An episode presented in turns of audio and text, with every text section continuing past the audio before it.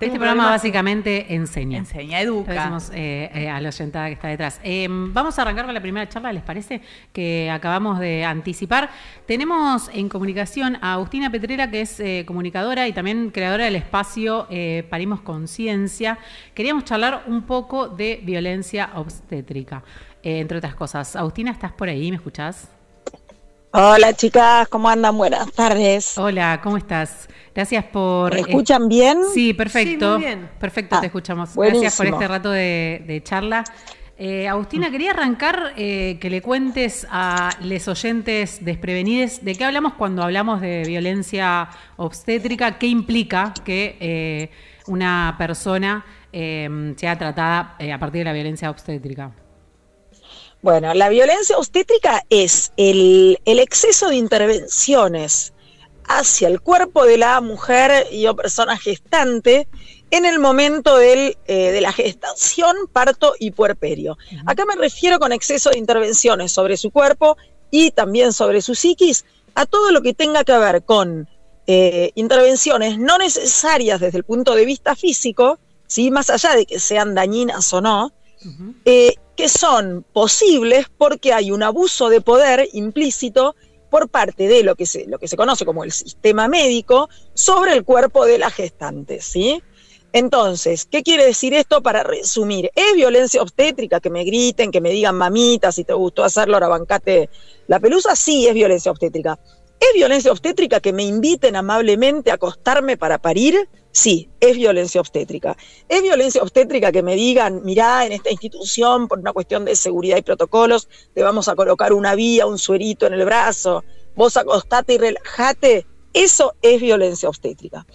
Lo que quiero decir con esto es que la violencia obstétrica es la manera en que hoy se acompañan eh, los partos y los nacimientos. En el caso del nacimiento es cuando una persona sale del vientre materno, sea por parto vaginal o por cesárea, digamos, lo saludable desde el punto de vista psíquico, físico, biológico, sería que se lo contacte con eh, su madre o con la, persona gestante, ¿sí? Eh, cuando esto no, esto no ocurre por una cuestión propia del sistema, la persona cuando nace se la mide, se la pesa, se la aspira, todas cuestiones que son muy dañinas para el cuerpo, muchas veces sale mal, a veces no, pero generan un daño y un trauma. Eso también constituye actos de violencia obstétrica. ¿Y por qué se dice que la violencia obstétrica es la más naturalizada de todas las formas de violencia de género hoy? Porque, salvo en los casos de violencia explícita e identificable con nuestra cultura, es decir, donde hay un grito o una agresión que desde el punto de vista cultural se entiende como violencia, todo lo demás pasa desapercibido para la propia víctima, que después, digamos, tiene consecuencias en el cuerpo, porque el cuerpo tiene memoria.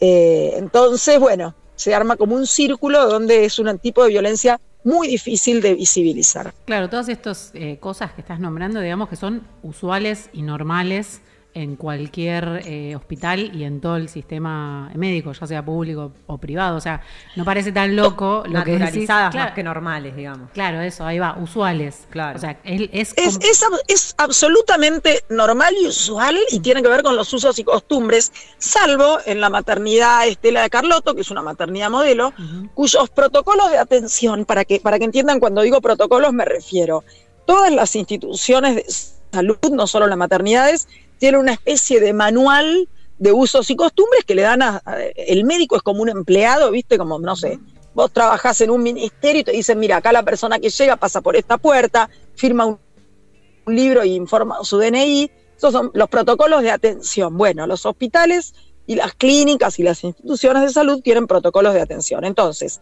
en los protocolos de atención hacia las personas gestantes Hola. Que son 30 años, digamos, quedaron de la época que... Hola. Sí, sí, sí, ahí volviste. ¿Se escuchan? sí, te había sido un segundo, pero volviste. Los, los protocolos quedaron de la época en que el parto se institucionalizó. Eh, hoy en día la Organización Mundial de la Salud, UNICEF, las sociedades de pediatría y ginecología, la ONU ha observado a Argentina porque estos protocolos no se actualizan, pero bueno, nada, es como, es, vivimos en un sistema patriarcal. Hay cosas que todavía no se mueven. Así como hace 200 años o 150 años era normal en la sociedad que te dijeran con quién casarte, ¿sí? Es decir, que implicaba poner tu cuerpo y tu, sexualidad, hoy te dicen cómo parir. Y de hecho, prácticamente no te dejan parir, te hacen parir.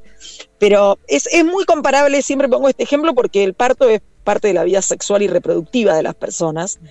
es, es, una experiencia sexual propiamente dicha, eh, cosa que también la mayoría de la gente no sabe y no lo, no lo vivencia de esa manera.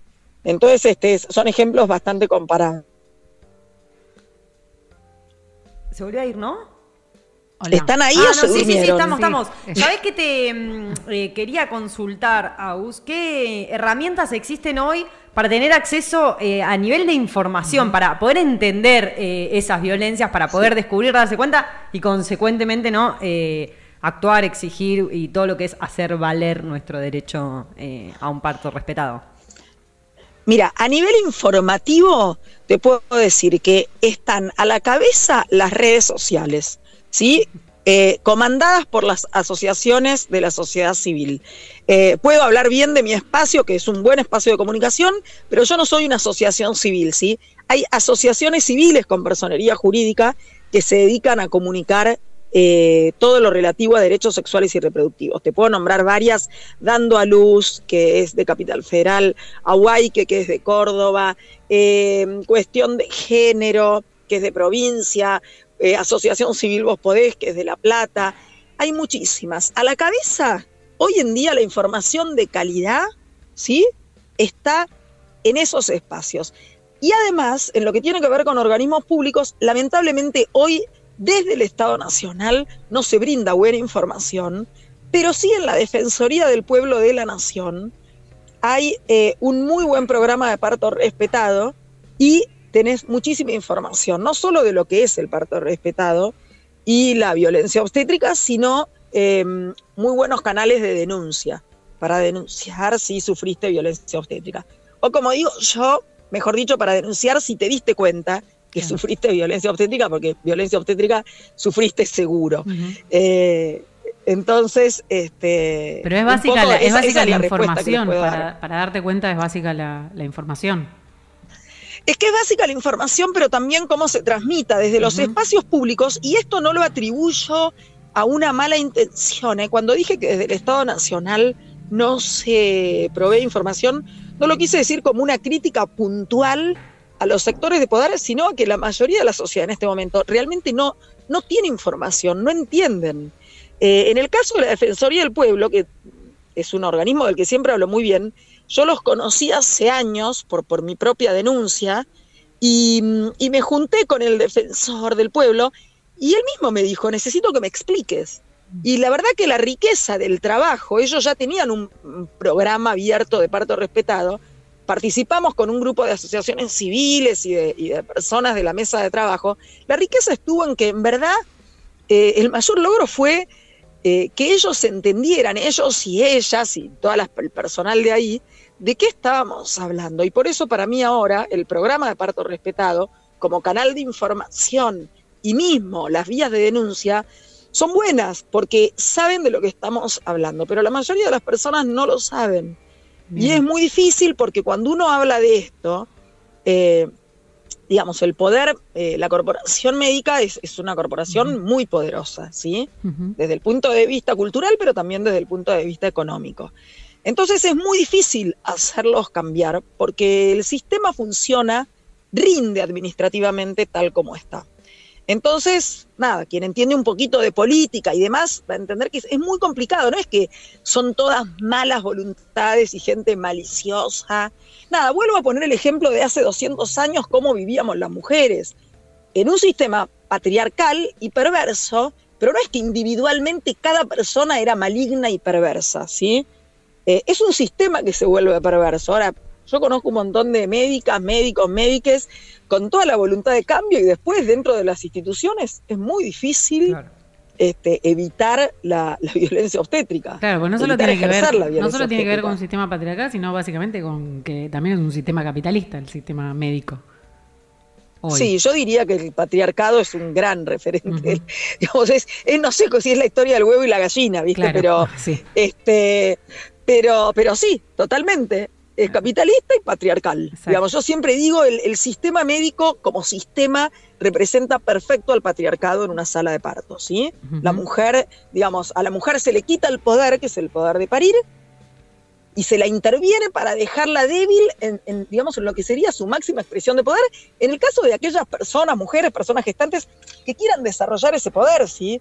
Hay gente que decide, no sé, por ponerte una comparación de lo que tiene que ver un parto en la vida sexual de una mujer, hablemos del orgasmo. ¿Cuántas mujeres eh, vivieron generaciones sin saber lo que era un orgasmo? Ahora, ¿tuvieron relaciones sexuales? Sí, las tuvieron ellas no tuvieron orgasmo, murieron sabiendo que no habían tenido un orgasmo.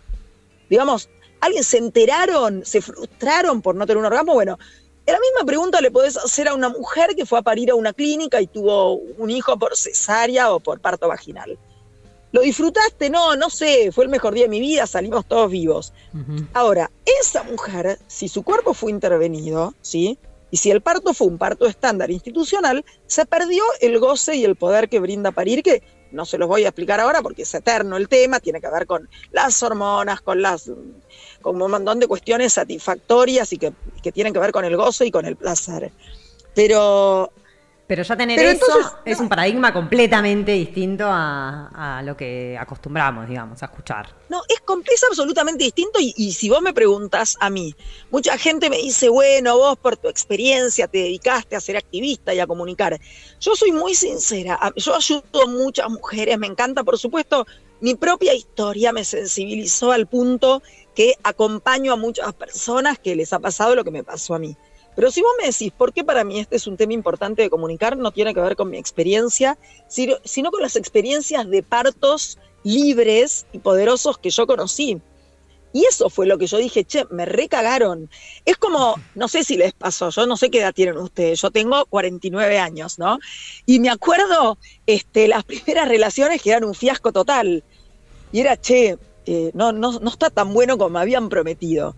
Hasta que un día tuve mi primer orgasmo y dije, ah, boluda, me cagaron todos los anteriores. Era esto. ¿Entendés? O sea, todo bien la cucharita, todo bien el amor. O sea, no es que no me gustó, a ver, no me maltrataron, no, no sufrí abusos, pero, pero no es lo mismo, ¿sí? Digamos, un buen polvo con alguien que elegís, y no es lo mismo que acostarse con alguien que querés mucho. Son dos cosas distintas. Ni bien ni mal, digo, es distinto, pero te estás perdiendo de algo, ¿sí?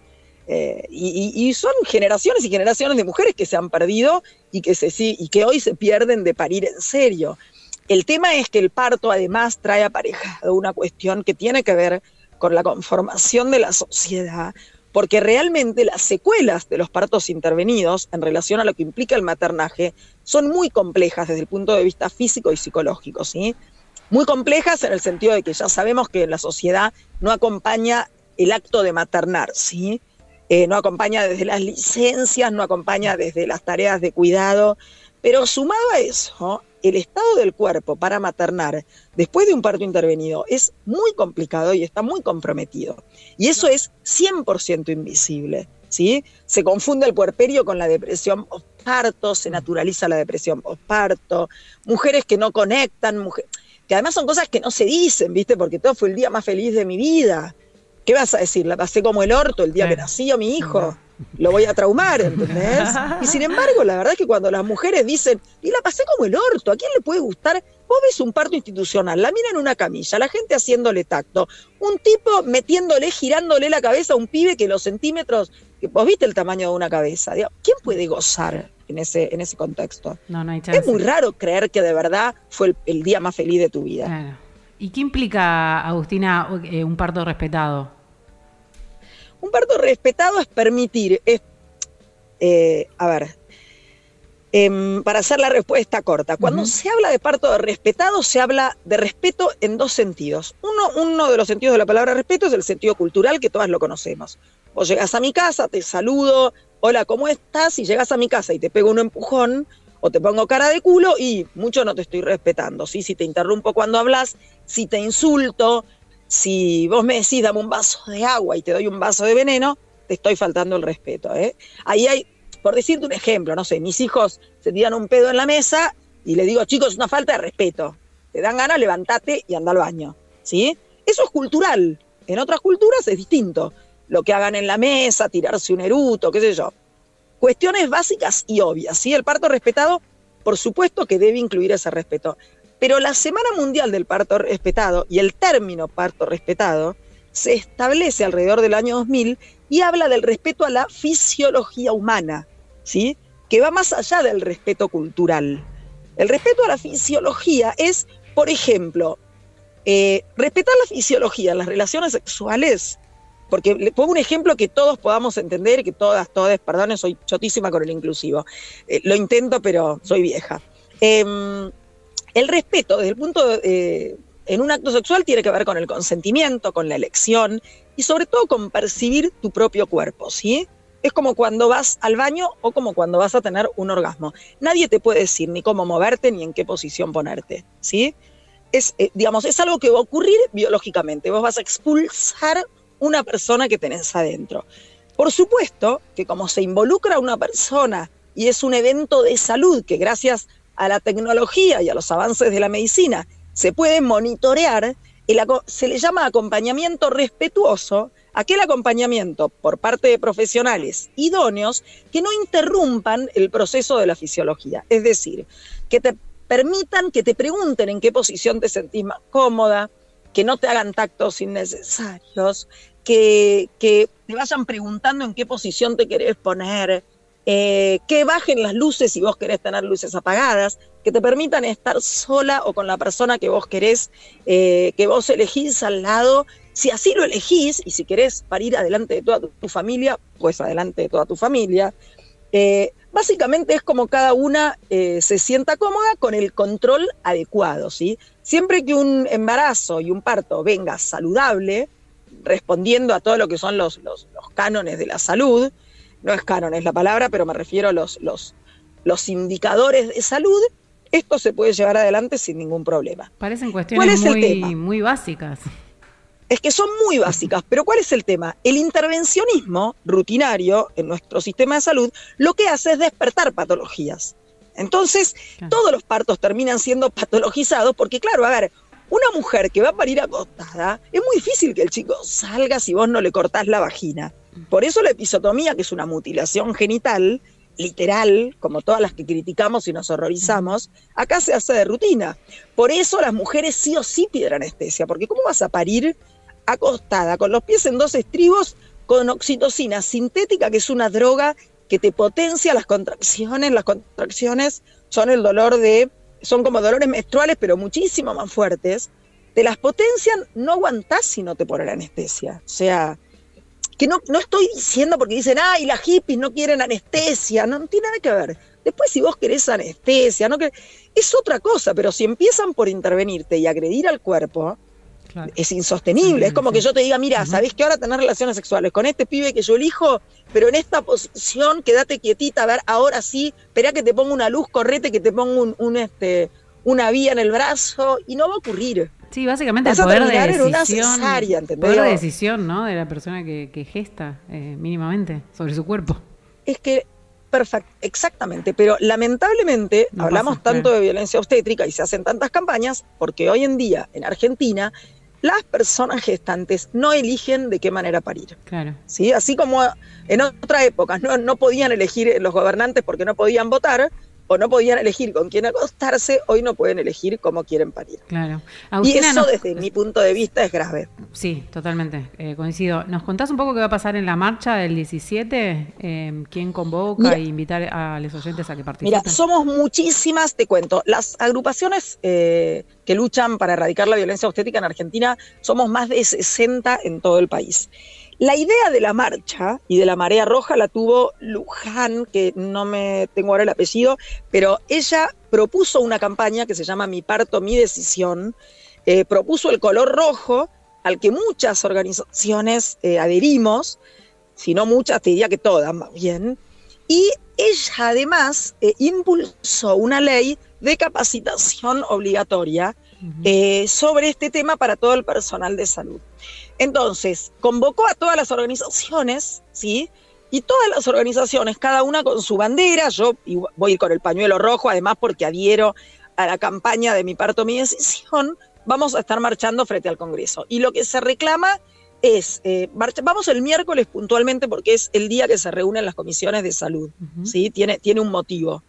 Eh, y vamos para pedir que se voten eh, estas leyes, que son la ley de la ley de, a ver, de obstétricas, de casas de parto. Yo no estoy muy metida en ese tema, entonces no la quiero fiar. Pero si googlean la encuentran, pero es, estamos reclamando que se voten un par de leyes y estamos pidiendo por eh, todas las mujeres y personas gestantes que estamos eh, atravesando juicios por violencia obstétrica. Bien, perfecto. Eh, que hay muchísimas en todo el país. Eh, sí, eh, nos, sabemos de, va, investigué un poco el tema y los, números son terribles. por eso, bueno, invitar a los oyentes a que conozcan del tema y a que vayan a participar incluso de la marcha. Si quieren, gracias Agustina por este rato de charla con nosotras acá en Materia Liberada. Bueno, yo les agradezco muchísimo, de verdad que le den lugar a este, a este tema este, me disculpo eh, por mi vocabulario, que me falta mucho. No, olvídate la barbaridad que de verdad. La barbaridad que decimos este, acá. por favor. Este, no, no, de verdad.